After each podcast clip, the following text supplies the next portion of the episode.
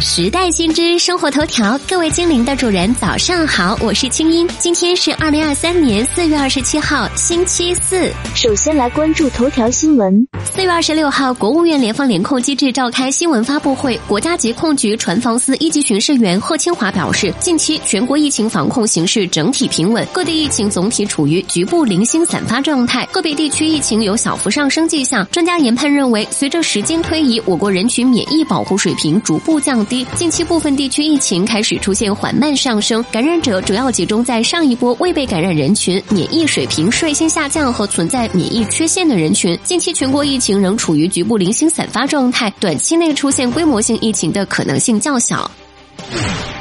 二十六号，国新办举行新闻发布会，国家市场监督管理总局副局长甘霖介绍，近年来电商平台和直播带货迅猛发展，在为广大消费者提供便利的同时，也出现了一些新问题，其中假冒伪劣、货不对版、优惠差异等是主要问题。下一步，市场监管总局将加大监管和处罚力度，对管理不力、屡屡出现问题的平台，通过约谈、责令改正等方式督促其整改落实；对明显违法违规或损害消费者权益的主播和商家。依法严厉处罚，并根据侵权程度列入信用黑名单，增强监管时效性和震慑力。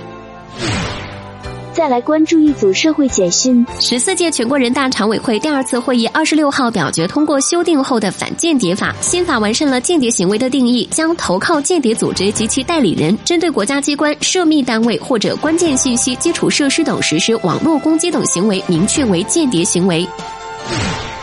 据文旅淄博微信公众号消息，淄博市文化和旅游局四月二十六号发布致广大游客朋友的一封信，称目前五一期间中心城区的酒店已基本售罄，客流量已超出接待能力，预计部分重点路段、网红打卡点将会出现交通堵塞、停车难、排队时间长等问题，将影响体验效果，建议关注相关信息，错峰出游，避免扎堆。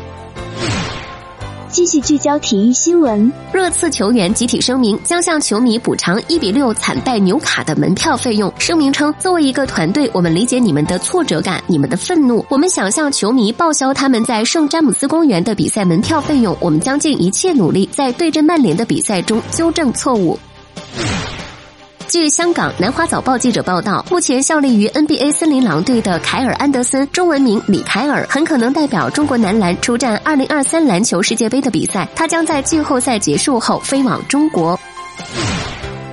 继续关注海外要闻。中国外交部发言人毛宁日前在例行记者会上介绍说，经向主管部门了解，旅居美国孟菲斯动物园的大熊猫丫丫即将按期返回中国，中美双方正积极有序地做好丫丫回国前的各项准备和安排，已经落实了运输方案及航线，部署了应急措施，全力保障丫丫平安到家。